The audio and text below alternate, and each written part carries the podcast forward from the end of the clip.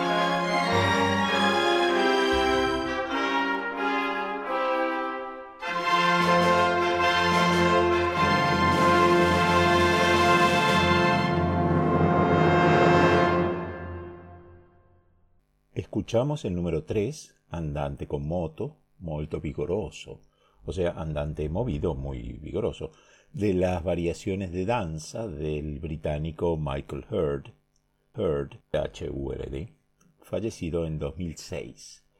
Además de compositor y maestro, Hurd fue un escritor generoso que en varios libros se dedicó a elevar el recuerdo de otros compositores británicos como Rutland Botton, Ivor Gurney y Cyril Scott, de los cuales vamos a pasar cosas en otros programas para simplemente que los escuchemos. Aunque Heard es reconocido por sus cantatas dramáticas para chicos y por su música coral, me impresionan, me encantan a mí sus obras orquestales, en especial su concierto da cámara para oboe y cuerdas, que hemos eh, pasado algunos de los movimientos acá en el observatorio y que vamos a volver a presentar.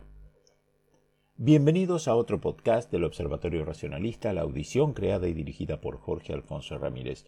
Nuevamente los invito a dejar sus comentarios y sugerencias en Facebook Observatorio Racionalista, página oficial, y como siempre pueden escuchar o descargar estos podcasts de los sitios Observatorio Racionalista, página oficial y Vox, y Observatorio Racionalista, página oficial Spotify. Hoy vamos a tratar de aplicar el enfoque racionalista a algo contrario a lo racional. En principio parece una actividad absurda porque pocas cosas son más irreales que un superhéroe. Sin embargo, a diferencia de la literatura fantástica que está plagada de duendes, eh, ogros, brujas, demonios, eh, dragones y opciones mágicas, el mundo de los superhéroes parece casi racional casi invariablemente hay una explicación racional o pseudo-racional, científica o pseudocientífica, para los superpoderes del superhéroe. Esa pretensión de racionalidad nos da la excusa para discutir temas científicos que van más allá de los superhéroes. Y discutir también si los superhéroes pueden existir o no. Y ya les adelanto que en la mayor parte de los casos la respuesta es no. Pero vamos a ver por qué. Además, este tema de los superhéroes, es la otra razón, nos resulta muy atractivo, sobre todo a los hombres. Las mujeres suelen tener demasiado sentido común como para perder mucho tiempo tomando en serio los superpoderes, pero espero que les resulte igualmente interesante la discusión de los trasfondos científicos detrás de cada superhéroe. y que nos perdonen a los hombres el hecho de que nunca realmente maduramos, nunca abandonamos la infancia del todo. Pero bueno, empecemos ya con el más importante, el más famoso de los superhéroes. Como se cuenta en 1938, en la revista Superman número 1, Jor-El, un científico del planeta Krypton, descubre que su mundo está a punto de explotar y matar a todos. Tiene un prototipo chiquito de nave espacial, así que él y su mujer deciden salvar a su hijo Kal-El mandándolo a la Tierra. En un episodio posterior se nos dice que Krypton estaba a 3 millones de años luz de la Tierra. Acá está el primer dato interesante. 3 millones de años luz es una bruta distancia, incluso para las revistas de historietas. Nuestra galaxia, la Vía Láctea, en comparación, tiene solamente 100.000 años luz de diámetro. 3 millones de años luz quiere decir que a la luz le toma 3 millones de años llegar de Krypton a la Tierra. El problema entonces es que la nave del bebé Superman debería haber resuelto el problema de tener que volar durante más de 3 millones de años. Y más digo más porque lo máximo que podría volar normalmente sería el 99% de la velocidad de la luz. No, nunca llegar a la velocidad de la luz. Y obviamente, entonces, los científicos de Krypton lograron lo que hasta ahora es imposible, volar por encima de la velocidad de la luz. Muy por encima encontraron un agujero de gusano o plegaron el espacio o algún milagro parecido, porque ¿cuánto tiempo tenía que viajar el bebé Superman para no envejecer? ¿No? ¿Cuánta, qué vida, qué clase de vida podía tener? ¿Cuánto tiempo más rápido? Tenía que, tenían que llegar prácticamente en forma instantánea. La pregunta entonces es, Jorel no tenía nada más cerca. En 3 millones de años luz caben, en promedio, unas 20 galaxias de distintos tamaños. Puede ser muchos más o muchos menos, pero estamos hablando de un promedio.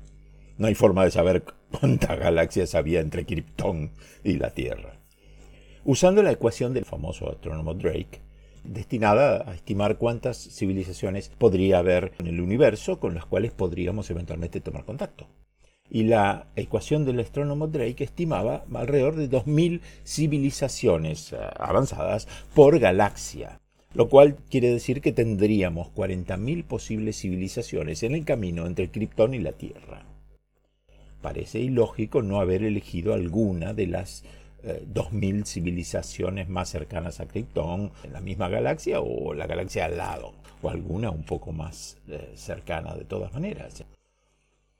Sin embargo, más modernamente, hay astrónomos que proponen datos más pesimistas que los que tenía Drake en su momento, de los que resultaría que puede haber solamente una civilización en esta galaxia nuestra, la Vía Láctea. Nos guste o no, es posible que estemos solos en nuestra galaxia. Es la pregunta que hizo el físico Enrico Fermi cuando se encontró con la ecuación de Drake. Y él dijo, bueno, también hay todos estos, pero ¿dónde están? Y esa duda parece refirmarse, confirmarse después de décadas de búsqueda con el infructuoso realmente proyecto SETI, Search for Extraterrestrial Intelligence, o sea, la búsqueda de inteligencia extraterrestre, que nunca detectó ningún mensaje electrónico del espacio exterior. Esto no significa que no los haya, porque es muy complicado, hay muchas frecuencias que revisar y hay muchas direcciones, en todas las direcciones en el espacio para revisar. Pero de todas maneras, evidentemente, las civilizaciones avanzadas capaces de mandar mensajes electrónicos son un bicho muy raro. Y es posible que muchas galaxias no tengan ni siquiera una civilización. Estamos promediando a partir de la nuestra. Nos falta población para saber exactamente qué es lo que pasa.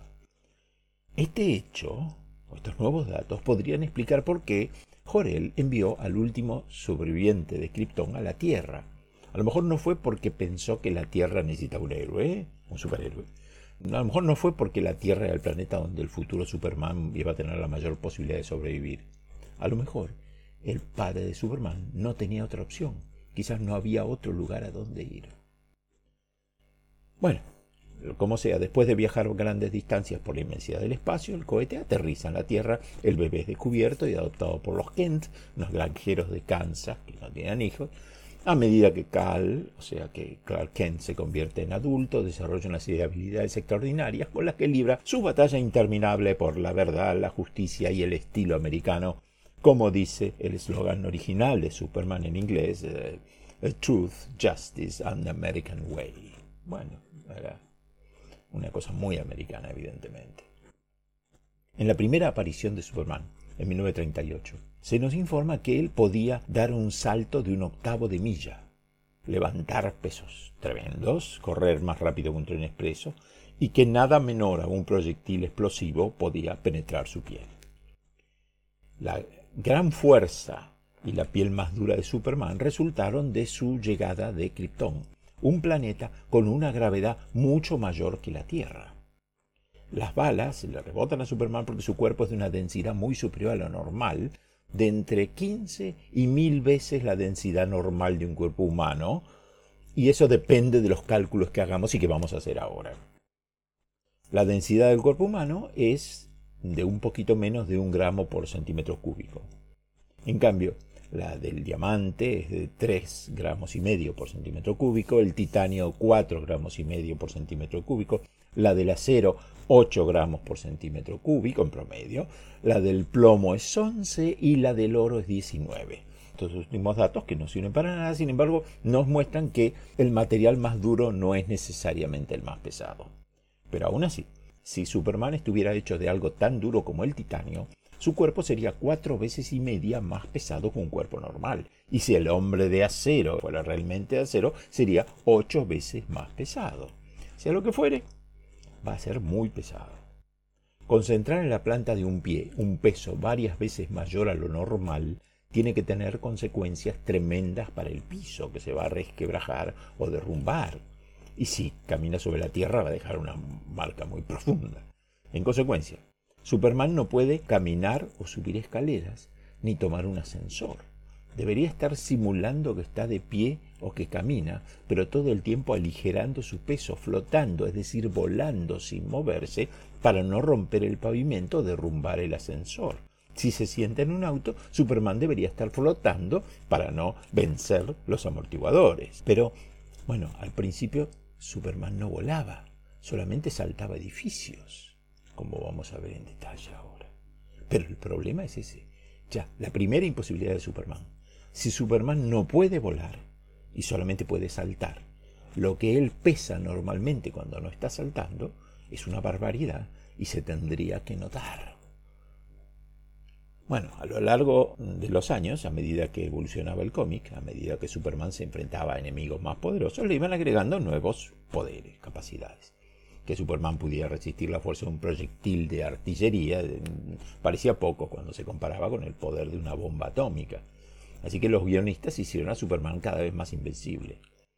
Para 1943, o sea, recordemos que empezó en el 38, fue bastante rápido el proceso. Para 1943, Superman no solo podía volar, ahora sí, sino que podía volar a velocidades más rápidas que la luz, que es otra de esas grandes imposibilidades hasta ahora, como hemos visto y era capaz de decidir y alterar su trayectoria después de dejar el suelo. Y entonces acá vienen dos grandes preguntas. Bueno, como dijimos hace un momento, Superman es necesario que vuele porque si no rompe el piso se notaría tanto que es una masa gigantesca que está en movimiento. Pero ¿cómo puede volar? ¿De dónde saca la energía, el impulso, para poder volar? Digamos, el personaje de Rocketeer tenía un chaleco con cohetes y se trasladaba reacción. Eso es imaginario, pero es concebible. Condorman, otro personaje de estos, tenía alas plegables. Los pájaros vuelan aleteando, que es empujar el aire para abajo. Los aviones vuelan con hélices, que también empujan el aire para atrás. O con cohetes a reacción. Esto es interesante. Las hélices y las alas necesitan aire, los cohetes no necesitan aire. El combustible explota y se expande en la cámara de combustión, que tiene forma cilíndrica. Parte de la mezcla explotada al expandirse hace fuerza en alguna dirección, pero esa fuerza se compensa por la mezcla que hace fuerza en la dirección opuesta. Y así en todas las direcciones, salvo la mezcla que hace fuerza contra la parte superior de la cámara de combustión, suponiendo que el cohete esté subiendo, la mezcla que hace fuerza contra la parte superior de la cámara de combustión, y esa fuerza no es compensada por una mezcla que haga fuerza en la dirección opuesta, o sea, para abajo, porque el lado opuesto de la cámara está abierto, y es por ahí que escapan los gases del combustible. Entonces, el golpe de las moléculas del combustible contra el tope de la cámara de combustión empuja el cohete para arriba. Superman no tiene nada de eso, ni alas, ni cohetes, ni hélices. ¿Cómo vuela? Es imposible. ¿Qué herramientas tiene para controlar la dirección de vuelo? Con las manos únicamente. ¿Cuánto puede controlar su dirección de vuelo? ¿Cómo hace para frenar? ¿Qué usa para frenar o para acelerar después que está en el aire o cambiar de dirección? Así que el vuelo de Superman es inexplicable en términos de la física, ni siquiera imaginando. Una de las primeras revistas, Superman levanta un auto, pero cuando Superman levanta un auto por encima de su cabeza para detener el auto y hacer caer a los criminales al suelo, por ejemplo, nadie se pregunta por qué el auto no se desarma. En un mundo real hay pocos autos que no se van a romper si alguien, cuando está en marcha, los levanta por el techo, le pega un tirón para atrás o algo así. El auto probablemente seguiría andando y Superman se iba a quedar con el techo arrancado en las manos. Peor todavía, cada vez que Superman levanta un edificio en el aire, ¿por qué no todos los ladrillos que están unidos por el cemento y funcionan por compresión, y ahora ya no, porque está el edificio en el aire, de golpe, ¿por qué no empiezan a desmoronarse, a separarse todos los ladrillos? Años después del auto, Superman ya llevaba por el aire autobuses, o sea, colectivos llenos de pasajeros. Después de unos años más llevaba transatlánticos. Hay que ver cómo hace para llevarlos, porque según como sea el esfuerzo, él puede agarrar un autobús por el medio o un barco por el medio o de una punta haciendo fuerza, pero de todas maneras, si cualquiera de esos vehículos está sostenido en un solo punto, lo más probable es que se doble y que termine partiéndose en dos. Cuando él, eh, Superman levanta todas esas cosas, nadie cuestiona tampoco cómo hace para mantenerse perfectamente equilibrado en la Tierra mientras agita sobre su cabeza un objeto que tiene una masa 20 o mil veces mayor que la suya. En la década del 60, Superman estaba moviendo planetas.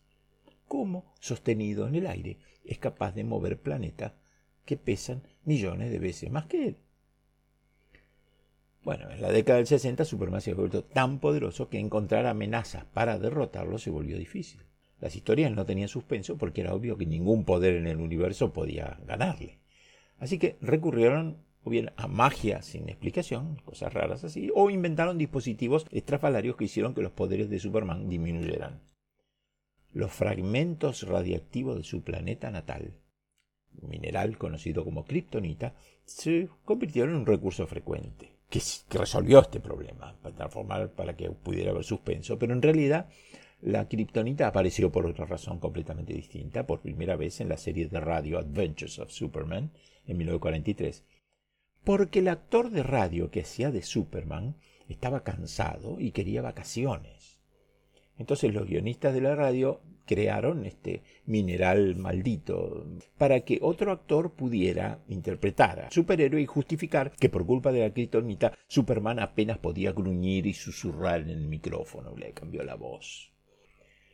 Con el tiempo, Superman tuvo una serie de otras habilidades que no podían explicarse razonablemente solamente por la mayor gravedad del planeta de origen.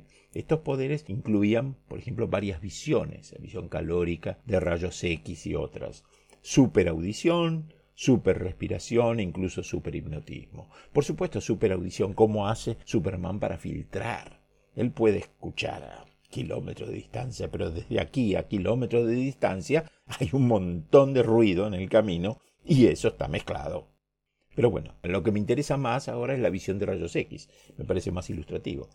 Cuando los seres reales, sin ojos que había en el planeta, acá, empezaron a tenerlos, los ojos que desarrollaron fueron más sensibles al tipo de ondas electromagnéticas que predominaba hay muchos menos rayos X emitidos por el Sol en comparación con la luz en la parte visible del espectro. Así que no tiene sentido desarrollar la capacidad de detectar alguna que otra radiografía ocasional. En consecuencia, si nuestros ojos estuvieran sintonizados solamente para rayos X, viviríamos en un mundo de oscuridad casi total. Cualquier animal o persona que desarrollara la visión de rayos X pasaría la mayor parte del tiempo chocando con cosas y estaría en mucha desventaja evolutiva. Bueno, además de este problema, porque podría ser Superman igual lo hubiera desarrollado. La idea es que Superman puede emitir rayos X desde los ojos que penetran a través de la materia que absorbe rayos X antes de ser reflejados y detectados por el hombre de acero. Pero la radiografía no funciona así. Y la, visión normal tampoco. Los que no somos de Krypton solamente podemos ver cuando la luz de una fuente externa pega sobre un objeto que la refleja el objeto y viene a nuestros ojos. Los rayos X los emite una máquina, atraviesan el cuerpo del paciente y detrás del paciente se proyecta en una pantalla lo que atravesó o no atravesó al paciente. La máquina que emite rayos X no ve nada porque los rayos X no son reflejados de vuelta. La imagen la podemos ver solamente en la pantalla del lado opuesto al emisor.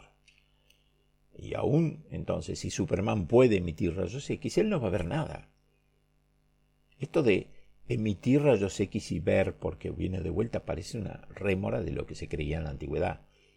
Antes creían que vemos porque los ojos emiten luz que va al objeto y así lo vemos.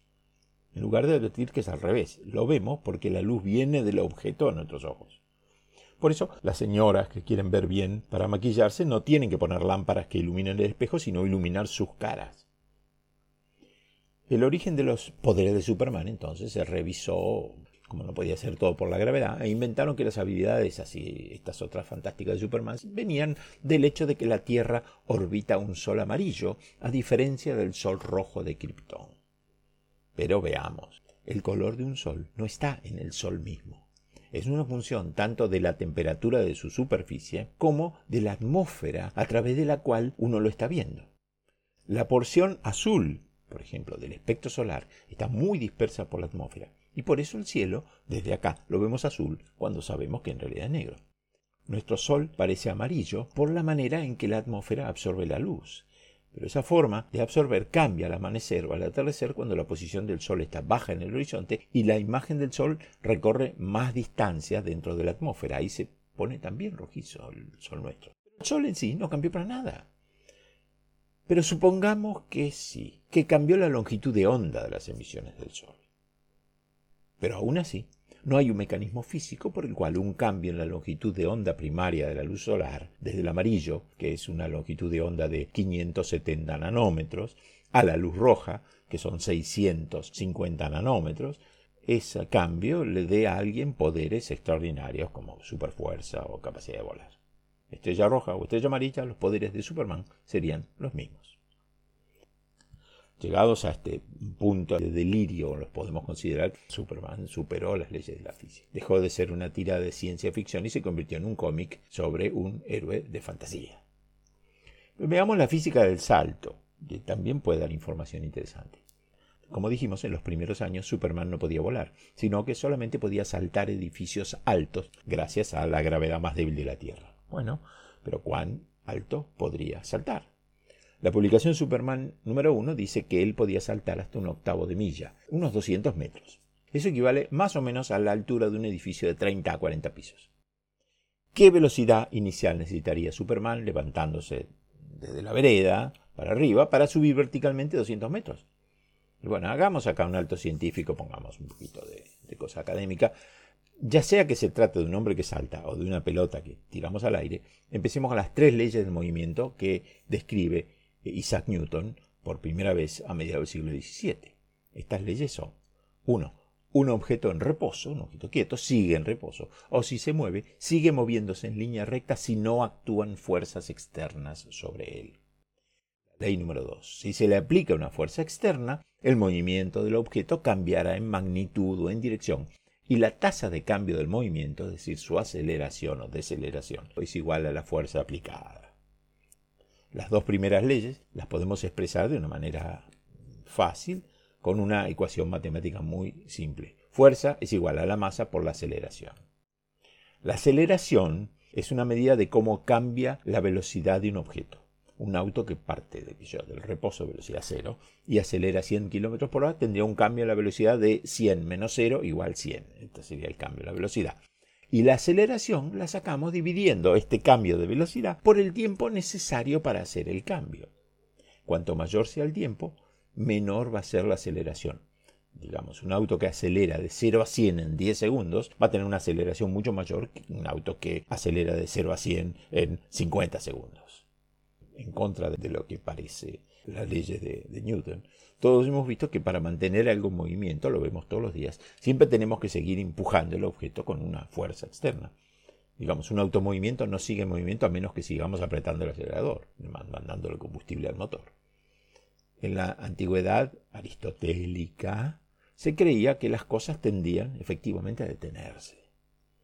En Newton nos enseñó que si algo se está moviendo y no hay una fuerza externa que actúa sobre él, entonces el objeto va a seguir moviéndose en línea recta. La razón por la que las cosas se frenan cuando dejamos de empujarlos o de tirar de ellas es que hay fuerzas de fricción y resistencia del aire que se oponen al movimiento del objeto. Vale la pena acá para hacer otra digresión señalar que masa no es lo mismo que peso. Peso es otro término para fuerza que actúa sobre un objeto debido a la gravedad, la fuerza de la gravedad sobre un objeto. Eso es el peso. La masa, por otro lado, es una medida de la cantidad de material, la cantidad de átomos que tiene un objeto. La masa de los átomos, el total, el conjunto de los átomos en un objeto es lo que le da la inercia, es decir, la resistencia al cambio cuando se aplica una fuerza. Incluso en el espacio exterior, la masa de un objeto es la misma que en la superficie de la Tierra, porque la cantidad de átomos que tiene algo que está en el espacio no cambia respecto a lo que tiene la Tierra. Un objeto en el espacio exterior puede ser ingrávido, como decimos, no tiene peso porque la atracción de gravedad es insignificante o cero, pero igual resiste que se le cambie el movimiento porque la masa sigue siendo la misma. Y mientras estamos en la Tierra, eso sí, la masa es igual al peso, pero solamente en la Tierra. En resumen, la masa de Superman en un momento dado es una constante, porque refleja cuántos átomos hay en su cuerpo. El peso, sin embargo, es una función de la atracción de la gravedad entre él y cualquier gran masa sobre la que él esté. Por ejemplo, cualquier gran planeta, típicamente, ¿no es cierto? Para un planeta, la atracción del planeta.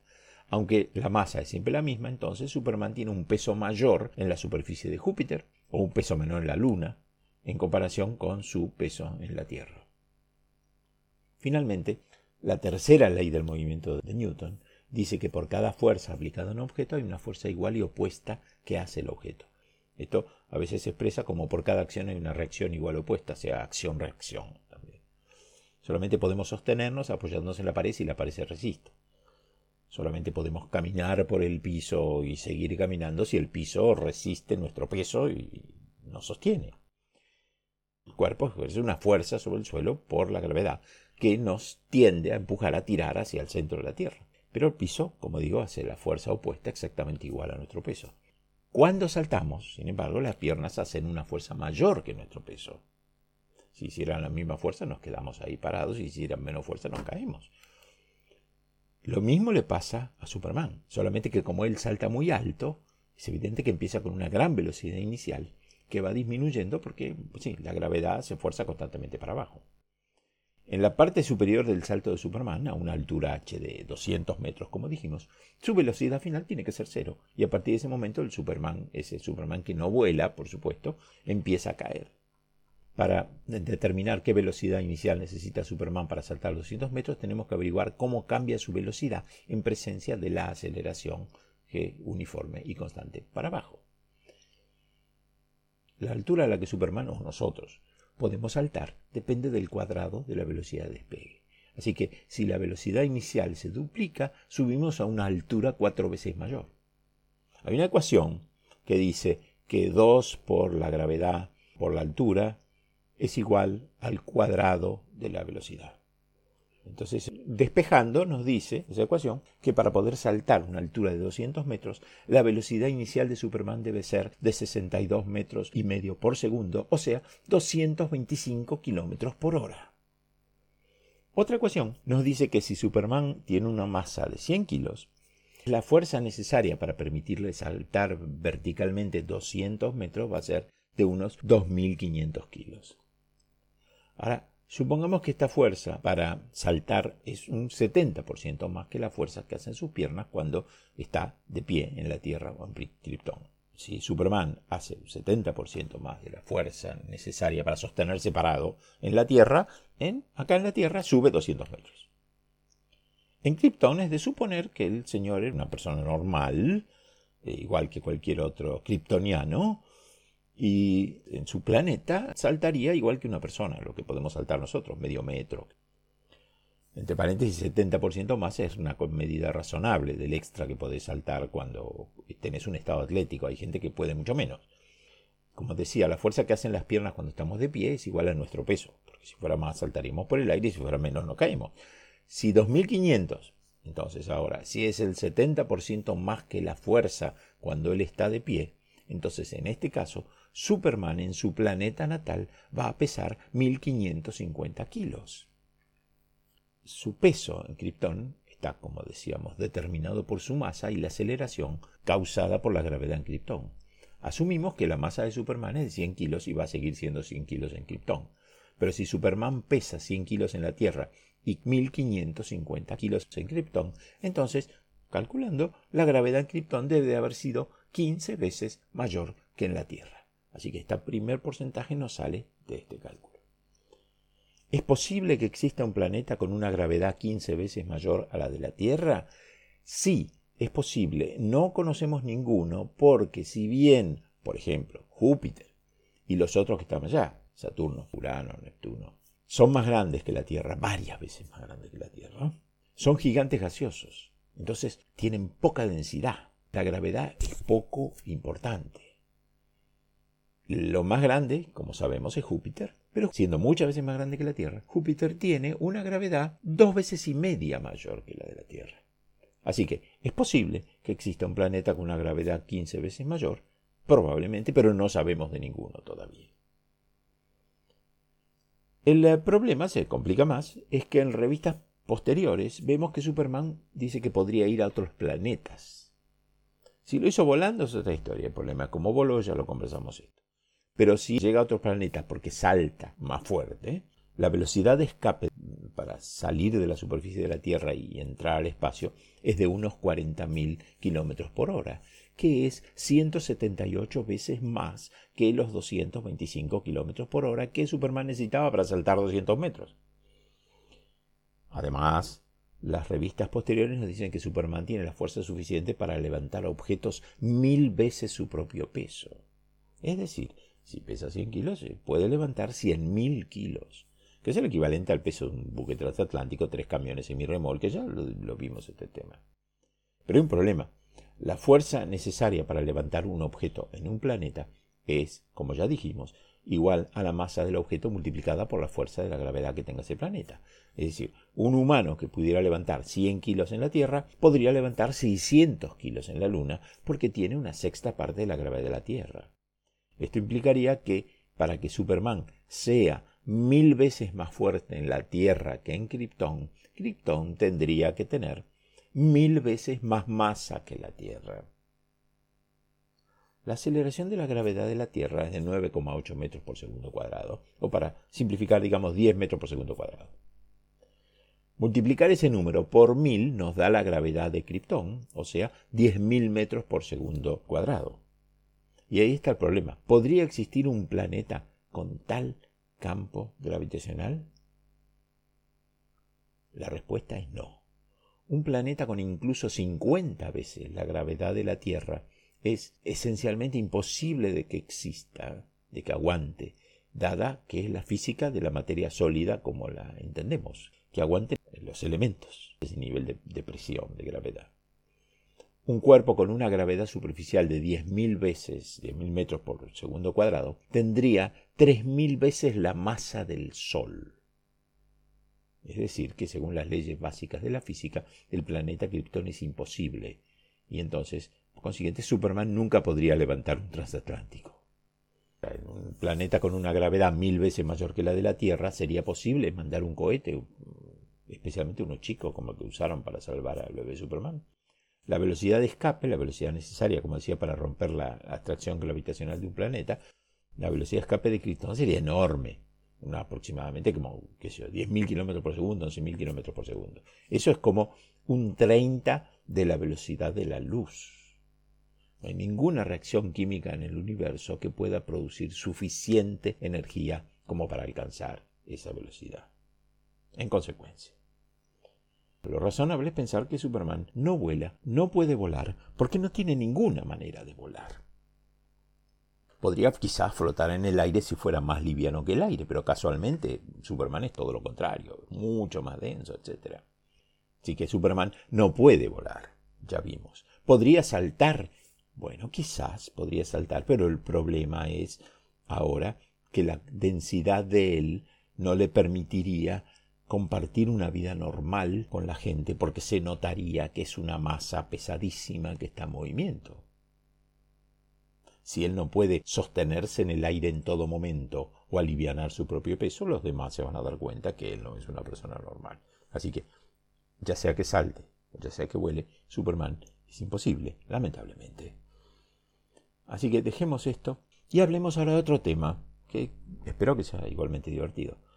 Hablemos de tamaños, porque lamento informar a los oyentes preocupados por el tema del tamaño, que en el mundo de los superhéroes el tamaño importa.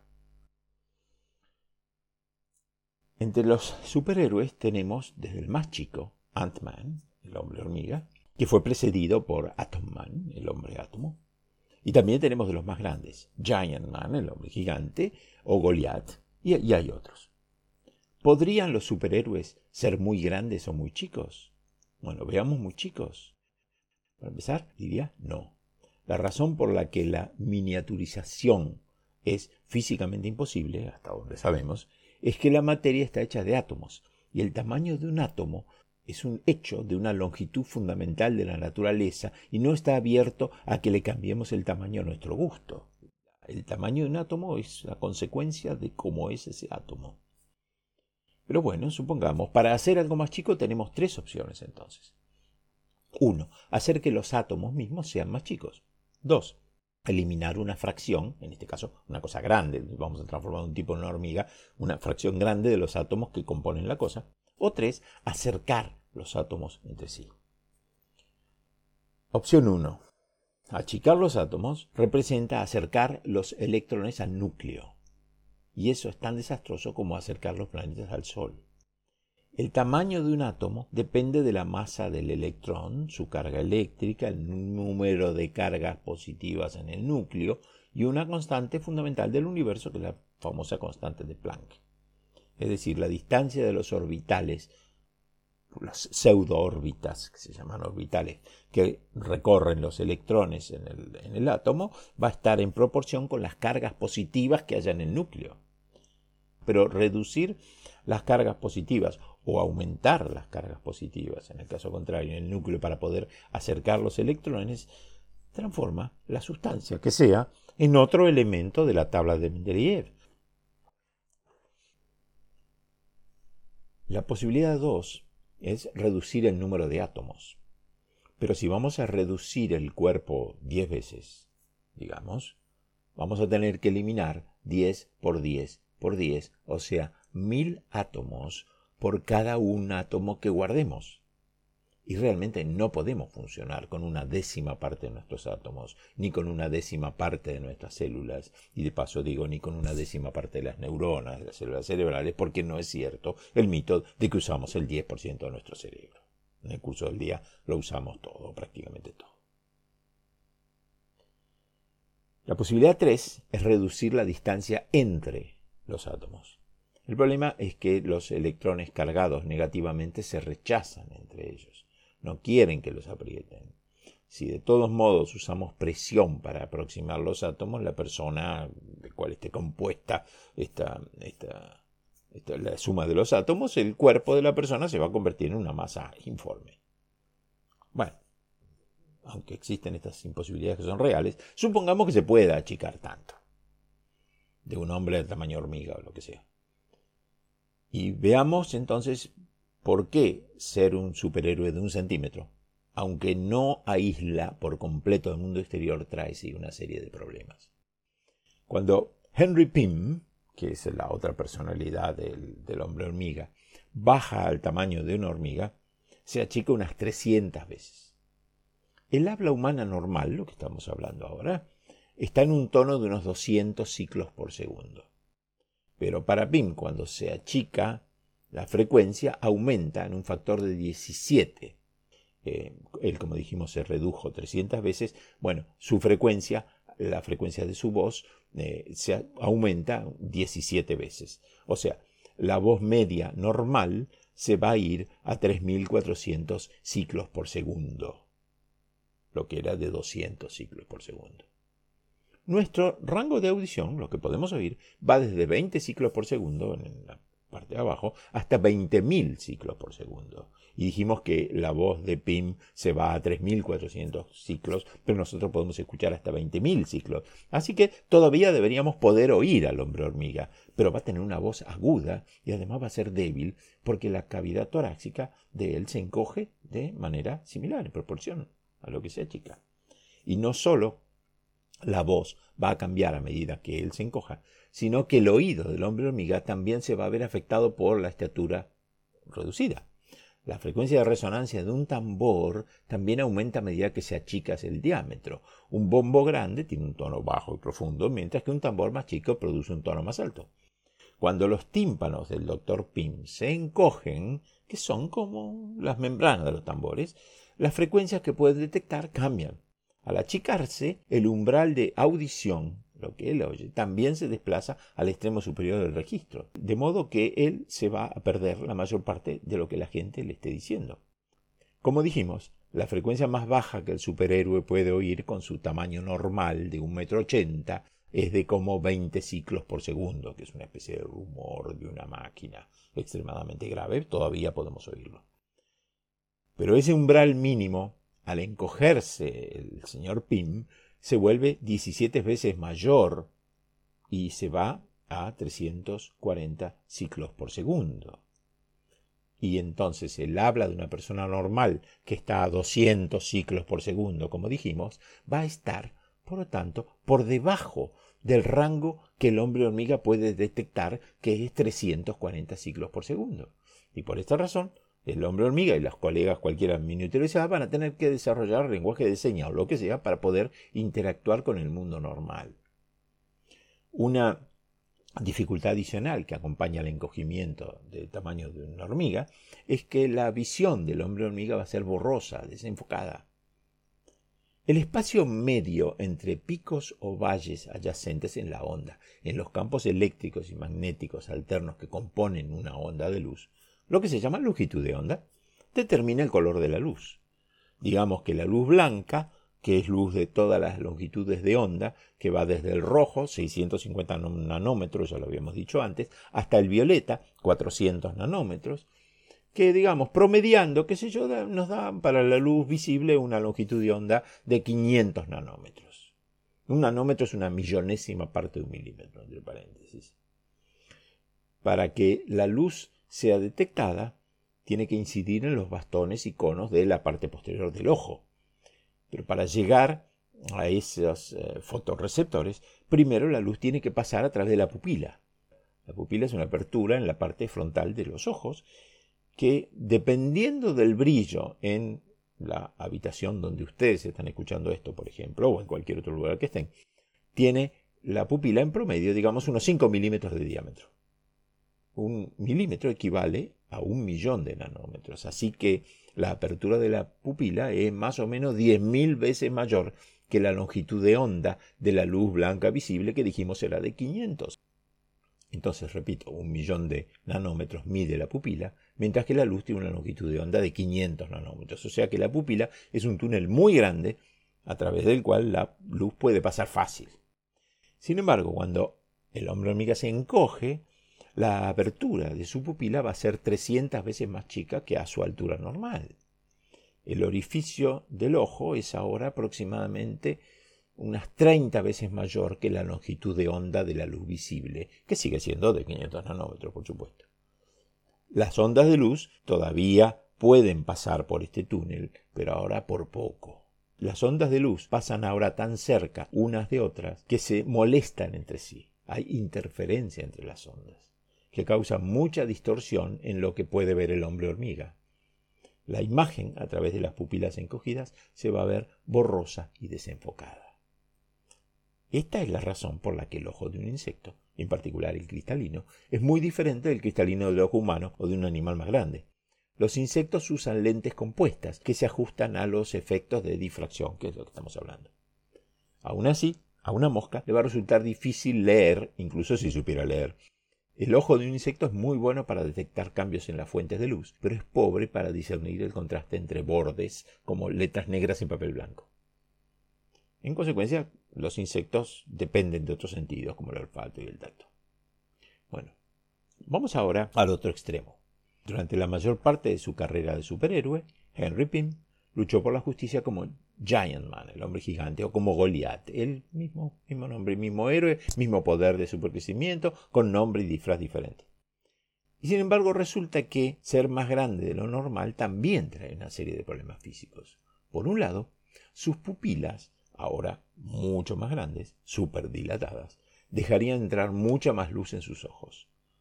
Así que siempre va a necesitar usar anteojos oscuros mientras sea gigante para evitar sobrecargar sus nervios ópticos. Me gustaría saber qué óptica le va a fabricar anteojos de ese tamaño, no importa.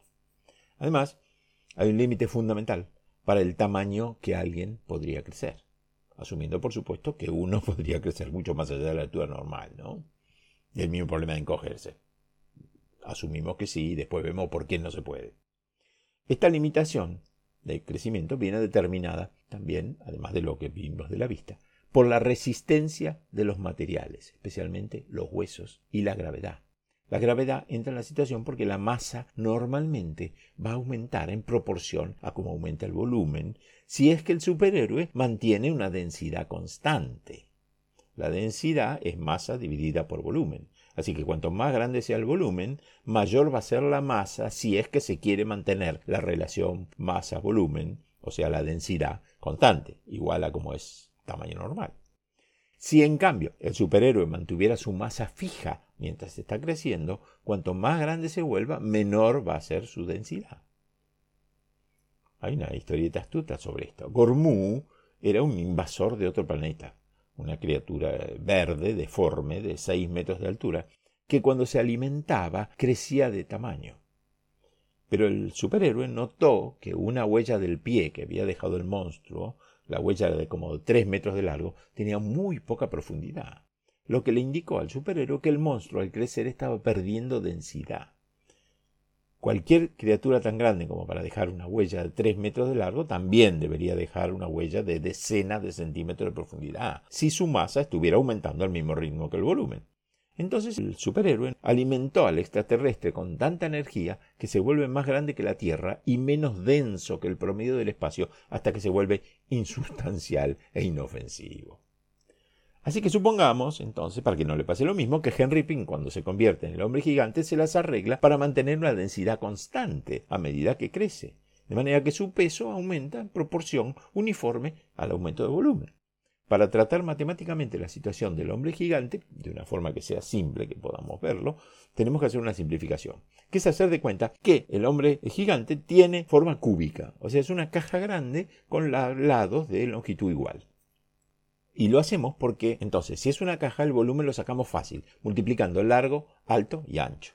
Si cada lado de un cubo tiene una longitud de un centímetro, entonces el volumen es 1 por 1 por 1, o sea, un centímetro cúbico, digamos, el tamaño de un dado para jugar a los dados. Una caja que tiene una longitud de 10 centímetros, un ancho de 10 centímetros, una altura de 10 centímetros, va a tener un volumen de 10 por 10 por 10 o 1000 centímetros cúbicos, o sea, un litro. Bueno, ahora estimemos que la masa de un adulto de tamaño normal equivale a un cubo de 70 centímetros por 70 centímetros por 70 centímetros, lo que es más de un tercio de un metro cúbico. Pero pensemos, es un tercio de un metro cúbico. Digamos que el personaje, este personaje que ahora es cúbico, crece al doble de grande en todas las direcciones. Entonces la altura que era de 70 centímetros ahora es de un metro cuarenta. Y el ancho y el largo también son de un metro cuarenta cada uno. En este caso, sus 1,40 por 1,40 por 1,40 da 2,74 metros cúbicos. Hemos pasado de, digamos, un tercio de metro cúbico a casi 3 metros cúbicos. Es decir, lo que pasa acá es duplicar la longitud en las tres direcciones aumenta el volumen en un factor de 8. hacemos crecer cada dimensión por 2, pero el resultado final es por 8. Si la longitud aumentara en cada una de las tres direcciones 10 veces, de modo que la longitud, el ancho y la altura fueran ahora de 7 metros en lugar de 70 centímetros, entonces su volumen sería de 343 metros cúbicos, mil veces mayor que su volumen inicial. Si el hombre gigante va a mantener una densidad constante a medida que crece, entonces su masa tiene que aumentar al mismo ritmo que aumenta su volumen, como dijimos, no su longitud. Duplicar la altura así como el ancho y la profundidad, requiere que el peso también aumente en un factor de 8 para mantener su densidad igual. Creo que está clarísimo. Bueno, pero ¿qué importa si Henry Beam se vuelve más pesado cuanto más grande se vuelve? El problema es que su peso aumenta más rápido que la capacidad de su esqueleto para soportar su peso. Por lo que a partir de cierta altura el hombre gigante corre el riesgo de romperse las piernas simplemente si se pone de pie. La fuerza de un objeto o la resistencia a doblarse o ser separado de un tirón o aplastado por un empujón. Depende de cuán ancho sea el objeto y no de si es muy largo. La forma técnica de decir esto es que la resistencia a la tracción de un objeto está determinada por su área de sección transversal.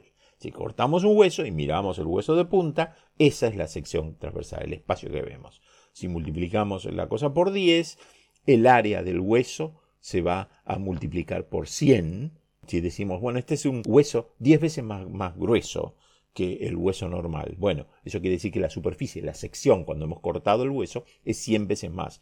Pero el problema es que el peso es mil veces más. El peso aumenta más rápido que la sección de los huesos. Digamos, otro ejemplo, para aumentar la resistencia de una soga, esto es evidente, no la vamos a hacer más larga, sino más gruesa. Lo que nos importa es el diámetro.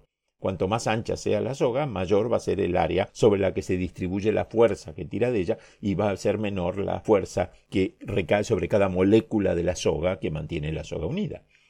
Cuando una soga o algo similar se rompe, los enlaces químicos mm, que mantenían unido el material se rompen y se separan.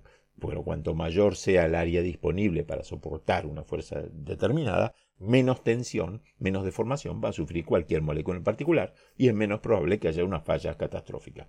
Lo que vale para tensión, o sea, el tirón, también vale para compresión. Cuando estamos de pie, los huesos de las piernas están en compresión. En este sentido está la historia del rey al que le fueron a avisar sus súbditos, asustados, que un gigante se acercaba nadando a la isla. Le dijeron que el gigante era todo igual que un hombre normal, solo que diez veces más alto y diez veces más ancho en todas las direcciones.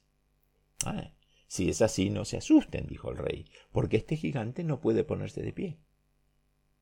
Por la misma razón, la ballena azul no puede salir del agua. Sus huesos se romperían, su cuerpo se aplastaría, no podría respirar.